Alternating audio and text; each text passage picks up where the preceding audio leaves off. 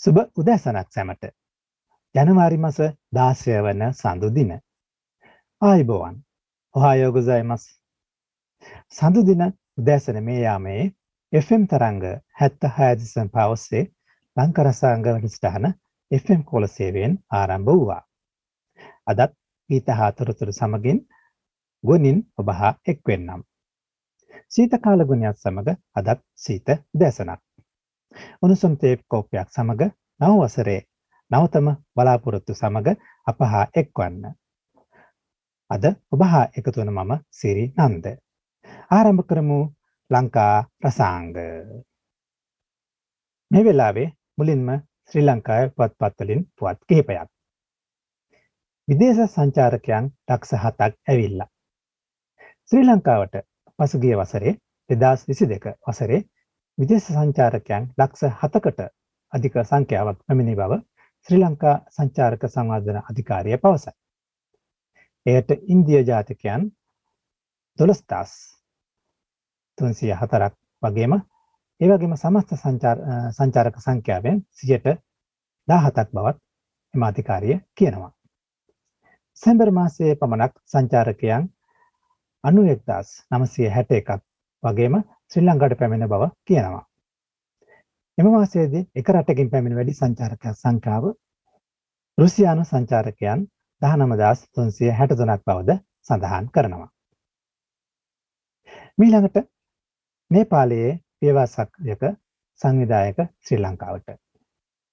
ශ්‍රී ලංකාවේ සංචාර කර්මාන්තය නැවත ගොඩනැගීම සහ වර්ධනය කිරීමේ පියවරක් වශයෙන් නේපාලයේ පියවාසාක සංවිධානය ව්‍යාපාරික හමුවීම් මාලාවක් වෙනුවෙන් ප්‍රථම වරට ශ්‍රී ලංකාවට ගෙනීමට ශ්‍රී ලංකන් ගුවන් සේවය පියවර ගත්තා. ශ්‍රී ලංකනෙහි වාණිජ්‍ය මෙහෙයුම් ක්‍රමපාය සහ සේවා කළඹ මගින් විවිධ මට්ටමේ සංචාරකයන්ට සේවා සැපයන අතර රැස්වීම් දිරදීමනා සම්මන්ත්‍රණ සහ ප්‍රදර්ශන ඇරඹීම වෙනුවෙන් පැමිණෙන සංචාරකයන්ද ඒ අතර ප්‍රධාන තැනක් ගනී. එහිදී සංචාරකයන්ට අවශ්‍ය සියලුම පහසුකම් ගුවන් ගමන් පහසුකම් හෝටල් නවතැන් හා අන්තර්මාර්ග සේවා ආදී කටයුතු ලබා දීමේ හැකියාව ශ්‍රී ලංකන් ගුවන් සේවය හා සතුයි. මීලාට විශ්‍රාම වයස 60ද 65ද. විශේෂඥ වෛද්‍යවරුන් හෙදියන් දුම්රිය රේදුරන් ඉංජිනේරුවන් වැනි විශේෂ රාජ්‍ය සේවකයන්ගේ විශ්‍රාම ගැනීමේ කාලය වසර 65 දක්වා දීර්ඝ රාජ්‍ය පරිපාලන අමාත්‍යාංශයේ අවධානය යොමු වී ඇත. විශ්‍රාම යෑමෙන් පසු විශ්‍රාමයට පක් නැවත කොන්ත්‍රාත් පදනම බඳවා ගැනීම සිදු වුවහොත් ඒ සඳහා දීමනාවක් ගෙවීමට රජයට සිදු වුවහොත් වියදම් වැඩිවීම නිසා විශ්‍රාම යනසේ පිරිස් සේවා තිගුවක් කිරීමට රජයට යෝජනා කිරීමට අදහස් කර තිබෙන බව එම අමාත්‍යාංශය උසස් නිලධාරියෙක් පවසා තිබුණා. මීලාට පන්තියක සිසුන් ගණන සීමා වෙයි. පාසල්වල පළමුවන ශ්‍රේණියේ සිට ප ශ්‍රේණිය දක්වා එක් පන්තියක උපරිම සිසුන් 40ක් සහ 6 ශ්‍රේණියේ සිට 11 ශ්‍රේණිය දක්වා එක් පන්තියක උපරිම සිසුන් 45ක් ලෙස නොවෙනස්ව පවත්වාගෙන යාමට නව ක්‍රමවේදයක් සැලසුම් කර තිබේ. ඊට අදාළ චක්‍රවේගය නොබෝ දෙනෙකින් නිකුත් කරන බව ප්‍රවාහන හා මාර්ග යන අමාත්‍ය ආචාර්ය බන්දුල ගුණාර්ද මහතා ප්‍රකාශ කර තිබුණා. අවසාන වශයෙන් මත්ද්‍රව්‍ය මඩින්න අධි බල ලේකම් කාර්යාලයක්. මත්ද්‍රව්‍ය නිවාරණ වෙනුවෙන් පූර්ණ බලතල සහිත ලේකම් කාර්යාලයක් ස්ථාපිත කිරීමට ජනාධිපති රනිල් වික්‍රමසිංහ මහතා ජනාධිපති කාර්යාලය ප්‍රධානී හා ආරක්ෂක උපදේශක සාගල රත්නායක මහතා වෙත උපදෙස් දී තිබුණා. ඊට අදාළ සාකච්ඡාවක් ඉකුත් සතියේ අඟහරුවාදා ආරක්ෂක අංශ ප්‍රධානීන්ගේ සහභාගීත්වයෙන් ආරක්ෂක අමාත්‍යාංශයේදී පැවැත්වුණා. මත්ද්‍රව්‍ය නිවාරණ ජනාධිපති කාර්ය සාධක බලකායට ශක්තියොත් වීම වෙනුවෙන් මෙම විශේෂ කාර්ය පිහිටුවීමට නියමිත බවද පැවසෙනවා. මේ සමගම මම ශ්‍රී ලංකාවේ පුවත්පත් වලින් තෝරාගත් පුවත් මේ සමග අවසන් කරන්නම්. පිසාලා හා චිබෝ එක්වී නවතම පිසාලා වර්ගයක්. ෆෝසිස් සමාගමේ හා එක් ආයතනයක් තමයි පිසාලා. එසේම කන්සයි ප්‍රදේශයේ ප්‍රසිද්ධ කෑමක් වන ඔකොනොමියකි සපයන කඩයක් තමයි චිබෝ කියන්නේ. මෙම ආයතන දෙක එක් වී පසුගිය පස්වනදා සිට ඔකොනොමියකි හු පිසා සීෆූදෝ ස්පෙසල් නමින් පිසා වර්ගයක් කන්සයි පිසාරා හිදී මිලදී ගැනීමට හඳුනාදීමට යෙදුනා. එදදා සමසය හැත්ත තුනේදී ආරම්භ කළ චිබෝ ඔකොනොමියක කඩය කන්සෑ ප්‍රදේශයේ පොදු ජනතාවගේ ප්‍රියතම ස්ථානයක් බවට පත්වී මෙම ඔකොනොමියකි කෑම්වර්ගය සපීමින් සිටිනවා. තවද මේ සඳහා යොදාගන්නා අමුද්‍රව්‍ය ජපන් රට තුළ නිස්පාදනය වූ දේවල් යොදා ගැනීමට යොදා ගැනීම විශේෂත්වයක්. එසේම විසාරා ආයතනයද පුරාවසර තිස් පහ පිරීම නිමිත්තෙන් මෙම ඔකොනොමියකි පිසා වර්ගය අලව කිරීමට යෙදුනා. මෙම ඔකොනොමියකි පිසා වෙනුවෙන් රසවත් ඔකොනොමියකි සෝස් හා චිස් ගෝවා තවත් එළුවලු වර්ග වගේම ඉස්සෝ හා දැල්ලෝ ආදී මාළු වර්ගද එකතු කර මයනස් රසැති සුදු පැහැති සෝස් වර්ගයද මෙහි රස දෙගුණ තෙගුණ කරයි. ඔබත් වරක් පිසාලා චිබෝ විමසා බලන්න. මීළඟට උමි යොගසු ප්ලාස්ටික් වර්ගවලට සීමාවන්. ලෝපුරා විවිධ රටවල් වලින් ඉවතර දමන ප්ලාස්ටික් වර්ග නිසා පරිසර දූෂණය වගේම මුහුදු ජලය අපිරිසිදු වීමද මෑතකදී සැලකිල්ලට යතු ගත යුතු මාතෘකාවක් බවට පත් වී තිබෙනවා. මේ නිසා මෙසේ ඉවතර දමන ප්ලාස්ටික් වර්ගවලට සීමාවන් වගේම භාවිත නවතා දැරීම නවතා දැමීමට තරම් අවශ්‍ය වන නීති රීති සැකසීම සඳහා කටයුතු ආරම්භ වෙමින් තිබෙනවා. ජපානයේ ආර්ථික සහ සහයෝගීතාව සභා සංවිධානය සහභාගී වූ සංවිධානයේ විසින් මෙහිදී අදාළ කරුණු සාකච්ඡාවට යොමු කිරීමට බලාපොරොත්තුවෙන් ඉන්නවා. ඉහතකේ ප්ලාස්ටික් දියවී සෑදෙන මයික්‍රෝප්ලාස්ටික් වර්ග ආදිය මුහුදේ මාළුන් මාර්ගයෙන් මිනිසාගේ ශරීරයට ඇතුළීම දැනටමත් සිදුවමින් පවතිනවා. තවද කනිජ තෙල් මූලික කරගෙන නිපදවන ප්ලාස්ටික් වර්ග පිළිස්සෙමින් පිටවන අහිතකර වායු නිසා ගෝලීය උෂ්ණත්වය ඉහළ යාමද එක්තරා අනිසි ප්‍රතිඵලයක්. 2022 වසරේදී පැවැත්වූ එක්සත් ජාතීන්ගේ පරිසර සමුළුව මගින් තීරණය කළ පරිදි ප්ලාස්ටික් දූෂණයට අදාළ නීති රීති 2024 වසරය තුළදී සැකසීමට නියමිතයි.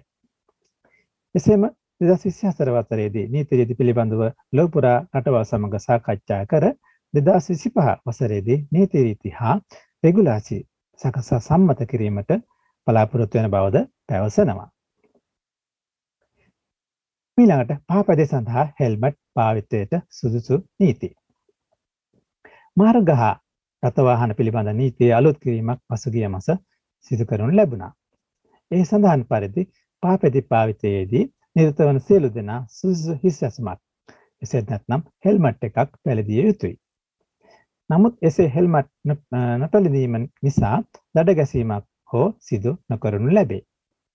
මෙසේ හෙල්මට් පැළඳීම නීතිය වශයෙන් සොත්සාහයෙන් කිරීමට බැඳී යුතුය යන්න ඒ නීතියේ අදහසයි. එසේම මෙම නීතිය ලබන අප්‍රියල් මස පළවෙනි දින සිට ක්‍රියාත්මක කිරීමට නියමිතයි. මෙසේ පාපැදි සඳහාද හෙල්මට් පැළඳිය යුතුයි. යන නීති රීති ගෙනීමට හේතු වූයේ දෙදස් දාහත සිට දෙදස් විසියක දක්වා වූ වසර කාලය කාල පරහසය තුළ සිදුව පාපද අනතුරු අතුරින් දෙදස් එකසිය හතලිස් පස් දෙනෙක් මිය ගොස් තිබෙනවා. ඒ අතරින් එදදාස් දිසියති සත් දෙනෙක්ම මියගොස් ඇත්තේ හිස තුවාල වීම නිසයි. එසම පෞද්ගලික ස්වේච්චා සංවිධායක් විසින් කරන ලද සමීක්ෂණයට අනුව දහදාහක් දෙනා යොදා ගනිමින් සිදු කළ සමීක්ෂණයේ හෙල්මටය භාවිතා කර ඇත්තේ මේ අතරින් සීයට එකොල්හැ දසම දෙකක්. එසේම වයස දහතුනෙන් පහලාය සීයට හැටතුනයි දසම එකක් වූ අතර ඒවගේ වයස දහතුනේ සිට වයස අසූ නමය දක්වා අය හෙල්මටේ පවතාත් පළඳා තිබුණේ හතයි දසම සීයට හතදසම එකක්. මෑතකදී කොරුණා හා ඉන්දන ඉහළ මිල ඉහළයෑමෙන් පාපෙදි භාවිතා කරන අයගේ සංඛ්‍යාවද ඉහළ ගොස් ඇති බැවින් පාපිති භාවිතා කරන අයත් රථවාහන පදවන අයත් අන්‍යෝන්‍යව මාර්ග නීති පිළිපදමින් අනතුරු වලකාලීමට උත්සාහ ගන්නා ලෙස පොලිසිය විසින් ඉල්ලියුම් කර සිටිනවා. මම මේ සමගම අද තෝරාගත් ජපානයේ පුවත් අවසానයි. මේ අවස්ථාවේ මම තෝරාගත්තා ඔබ වෙත වැදගත් කියන ලිපියක්. අපි විශේෂයෙන්ම ජපානයට වඩා ශ්‍රී ලංකාවේ අපටත් වැදගත් වෙන ලිපියක් කියලා හිතුණා. ඩෙන්ගු බියෙන් තොර නව වසරක්. ශ්‍රී ලංකාවේ කාලෙන් කාලට හිස ඔසවන ලෙඩ රෝග අතර ඩෙන්ගු රෝගය විශේෂයි. 2022 වර්ෂයේ දෙසැම්බර් මාස 26 වනදා වන විට අප රටේ ශ්‍රී ලංකාවේ ඩෙන්ගු බවට සැකකටයුතු රෝගීන් 75434ක් සොයාගෙන තිබුණා. මේ ඒ අවස්ථාවේ වෙනකොට තිබුණ ගානක්. යස් ඒ වගේම පසුගිය වසරේ ඩෙන්ගු රෝගීන් මෙන් දෙගුණට වඩා වැඩි සංඛ්‍යාවක් කියලාත් කියනවා. පසුගිය සති හතරක කාලය තුළ ඩෙන්ගු රෝගීන්ගේ සීඝ්‍ර වැඩිවීමක් රට පුරා නිරීක්ෂණය වන අතර දිනකට රෝගීන් 200ත් 300ත් අතර ප්‍රමාණයක් රෝහල්වලින් හමු වී තිබුණා. මෙම තත්ත්වය තවදුරටත් වැඩි වීමෙන් පැවතුනහොත් 2023 මේ වසරේ ජනවාරි මාසය තුළ ඩෙන්ගු රෝගීන් විශාල ලෙස ඉහළ යාමේ අවදානකට මුහුණ දී පෑමට සිදුවන ඇතැයි සෞඛ්‍යංශ අනතුරු අඟවා තිබුණා. මේ අතර ඩෙන්ගු රෝග කාරක වෛරසය පතුරවන ඊඩ්ස් වර්ගයේ මදුරු ඝනත්වය රටේ බොහෝ පැතිවලින් සැලකිය යුතු ලෙස ඉහළ ගොස් ඇති බව කීට විද්‍යා සමීක්ෂණ වලින් අනාවරණය වී තිබේ. මේ තත්ත්වය තුළ රට තුළ ඩෙන්ගු රෝගය ව්‍යාප්ත වීම වැළැක්වීමට වහාම කටයුතු කිරීම අප සැමගේ වගකීමයි. තම නිවස තුළ සහ නිවසාවට මදුරුවන් බෝ විය හැකි ස්ථාන සොයා බලා ඒවා ඉවත් කිරීමට කටයුතු කිරීමත් එයට අමතරව තමා රාජකාරී කරන ස්ථානය හා තමන් පදිච්චි නගරයේ පොදු ස්ථානවල මදුරන් බෝවිය හැකි ස්ථාන සොයා බලා ඒවා ඉවත් කිරීමට කටයුතු කිරීමත් වැදගත්. දිවෙන පුරා සීල පාසල්වල විදුහල්පති කාර්ය මණ්ඩලය පාසල් දරුවන් එකතු වී එම ඒවා ඉවත් කිරීමේ කටයුතු සැලසුම් කිරීම පිළිබඳ ඉතා වැදගත් කාරණයක් බවද පවසනවා. ඉහත කෙසේල කටයුතු වලදී අවශ්‍ය මඟ පෙන්වීමට ලබා දීම සෞඛ්‍යවාදී නිලධාරීන්ගේ සහ මහජන සෞඛ්‍ය පරීක්ෂක වරුන්ද සූදානම්ව සිටින බවත් ලැබුවා වූ නවසරේදී ඩෙන්ගු රෝගය ව්‍යාප්තවම අවම කර ගනිමින් ඔබේත් අපේත් ඒ වගේම අපේ ආදරණීයන්ගේ සුවය රැකගෙන පරිදි සම්පාදනය සඳහා සියලු දෙනා පෙර පරිදිම වගකීමෙන් කටයුතු කරන ඇතැයිද අපගේ වගකීම බව කියන්නේ සෞඛ්‍ය ප්‍රවර්ධන කාර්යාංශයේ තොරතුරු ප්‍රමාණයක්. කෙසේ වෙතත් අපි ජපානයේ කොරුණා ආදියත් විවිධ රෝග බෝවම යනවා ජපාන වගේම ශ්‍රී ලංකාවෙත් කොරුණා අඩුව තිබුණත් එම ඩෙන්ගු රෝගය වැඩි වෙමින් තියෙන නිසා අපි ජපානයේ ඉඳගෙන ශ්‍රී ලංකාවේ අපේ දරුවන්ට එහෙම නැත්නම් සහෝදර සහෝදරයන්ට නෑයින්ට මේ පිළිබඳව තවතවත් අවධානය කිරීමට අවධානය යොමු කිරීමට අපි උත්සාහ ගනිමු. මම මේ සමගම තෝරාගත් ඩෙන්ගු පිළිබඳ මේ ලිපිය අවසానයි. අපි දන්නවා කලින් කී පරිදි ප්ලාස්ටික් බෝතල් හා බඳුන් පිළිබඳව එයාගේම තවත් වෙන පැත්තකින් බලපු ප්ලාස්ටික් පිළිබඳ ලිපියක් මම මේදී තවත් මේ අවස්ථාවේ තෝරා ගත්තා. අහිතකර බිස්ෆිනෝල් අඩංගු ප්ලාස්ටික් බෝතල් සහ බඳුන් දරුවන් සඳහා භාවිතයට එපා. මෙසේ කියන්නේ පරිසරි යුක්ත කේන්ද්‍රය විසින්. දරුවන්ගේ ඇස්වලට සසන පද්ධතියට හා සමය ආසාත්මකතාවලට හේතු විය හැකි බිස්ෆිනෝල් A නම් අහිතකර රසායනිකයක් ප්ලාස්ටික් කිරිබෝතල් සහ දරුවන්ට භාවිතයට ලබා දෙන ෆුඩ් ෆුඩින් ඒ වගේම කප්පොල ඇති බවට බලධාරීන් දැනුවත් කළද තවමත් එම බඳුන් පිළිබඳ වෙළඳපොලේ දක්නට ලැබෙන බව පරිසර යුක්ති කේන්ද්‍රය නිවේදනයකින් නිකුත් කරමින් පවසනවා. පරිසර යුක්ති කේන්ද්‍රය විසින් මුල්වරට මේ බව හෙළි කරන ලද්දේ පසුගිය වසරේ පෙබරවාරි මාසයේ. එසේම පසුගිය කාල පුරාවට පරිසර යුක්ති කේන්ද්‍රය විසින් මෙම පරිේෂණ දත්ත මෙන්ම ගත හැකි ක්‍රියාමාර්ග පිළිබඳව විවිධ ආයතන දැනුවත් කළ නමුත් තීරණ ගන්නා ආයතන මෙහි බරපතල බව වටහා ගන්නා බවක් පෙනෙන්නට නැතැයි එම නිවේදනය තවදුරටත් සඳහන් වෙනවා. මේ බිස්ෆිනෝල් යනු ඉතා සැලකිලිමත් විය යුතු ද්‍රව්‍යයක් වන ලෙස ලැයිස්තිගත විය යුතු බව යුරෝපා සංගම අධ්‍යක්ෂණයට ප්‍රකාශයට පත් කරන ලැබුවේ පසුගිය එනම් දෙසම් 2021 දෙසැම්බර් මාසයේදී. යුරෝපයේ රසායනික ඒජන්සිය විසින් බිස්ෆිනෝල් ඒ හෝමෝන ක්‍රියාකාරීතර බලපාන රසායනිකයක් ලෙස හඳුනා ගැනීමේ තීරණය ආපසු හැරවීම උදෙසා ප්ලාස්ටික් යුරෝපියන් කෙමිකල් ඒජන්සි නම් ආයතනයට පැවරු නඩුවේ තීන්දුවේ ප්‍රකාශයට පත් කරමින් අධිකරණයට මේ බව සඳහන් කර තිබුණා. මෙයට සමගාමීව මෙතෙක් දිනකට පරිභෝජනය කළද හානියක් නොමැතිය යන මට්ටමද සංශෝධනය කිරීමට යුරෝපා ආහාර සුරක්ෂිතතා අධිකාරය යෝජනා කර තිබෙනවා. මෙතික් පැවති දිනකට දේහ කිලෝග්‍රෑමයකට මයික්‍රෝග්‍රෑම් හතරක්ක පැත්මි මාගේ දිනකට දේහැක බර කිලෝග්‍රෑමකට නැනෝග්‍රෑම් බින්දුව දසම් බින්දුව හතරක් දක්වා අඩු කිරීමට යෝජනාවී තිබෙනවා. ඒ මෙම බිස්ෆිනෝල් එකැන BPA වල ඇති බලපෑම හේතුවෙන්. යුරෝපා සංගමය බිස්ෆිනෝල් ප්‍රජනන හැකියාවට බලපෑම් ඇති කරන ඇස්සලට හානි කරන සසන පද්ධතිය ආශ්‍රිත අපහසුතා ඇති කළ හැකි සමේ ආසාත්මිකතාවට හැතිවේ හැකි මෙන්ම ජලජීවීන්ට හානිකර රසායනිකයන් ලෙස හඳුනාගත ඇති බැවින් දරුවන් සඳහා ප්ලාස්ටික් ආහාර පාන බඳුන් භාවිතය අත්හරින ලෙස ඉල්ලා සිටින බවද පරිසර යුක්ති කේන්ද්‍රය විසින් නිකුත් කර ඇති එම නිවේදනයේ වැඩිදුරටත් සඳහන් වෙනවා. අපි ජපානයේ විසඳන ඔබත් මේ BPA පිළිබඳව තව තවත් අවධානය යොමු කර ඒ පිළිබඳවත් ඔබගේ අත්දැකීම් එහෙම නැත්නම් ඔබගේ අවධානයට යොමු කරන හොඳයි කියලා මට මෙහිදී ඔබට පැහැදිලි කරන්න සිතුණා. මම මේ අවස්ථාවේ මේ BPA පිළිබඳව තෝරාගත් මේ ලිපිය අවසන් කරන්නම්. සුපුරුදු තේමා වාදනය සමග අදත් අවසාන වේලාවට ආවා. ගීත හා තොරතුරු සමගින් තව තවත් අපි ඔබ වැඩසටහනේ අවසානයට සූදානම් වුණත් සීත කාලයක් තව දින දින මේ කාලේ ඉදිරියට පවතිනවා. ලෙඩ රෝග වලින් මිදී නිරෝගී දිවියක් ගත කරමු. ඒ වගේම නවවසර ආරම්භ මාසය වගේම අපට පරිසරයත් දැද්දැඩිව සීත කාලය සීත ඍතුව පවතිනවා.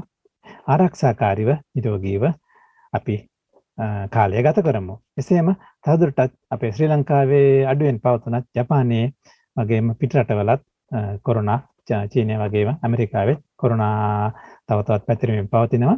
අපි කෙසේ වෙතත් ඒ පිළිබඳව අවධානය යොමු කරමින් සතියෙන් සතිය දිනෙන් දින දවසරෙන් වසර ඉදිරියට නිරෝගීව ශක්තිමත්ව ජයග්‍රාහීව ගත කිරීමට උනන්දු වෙමු.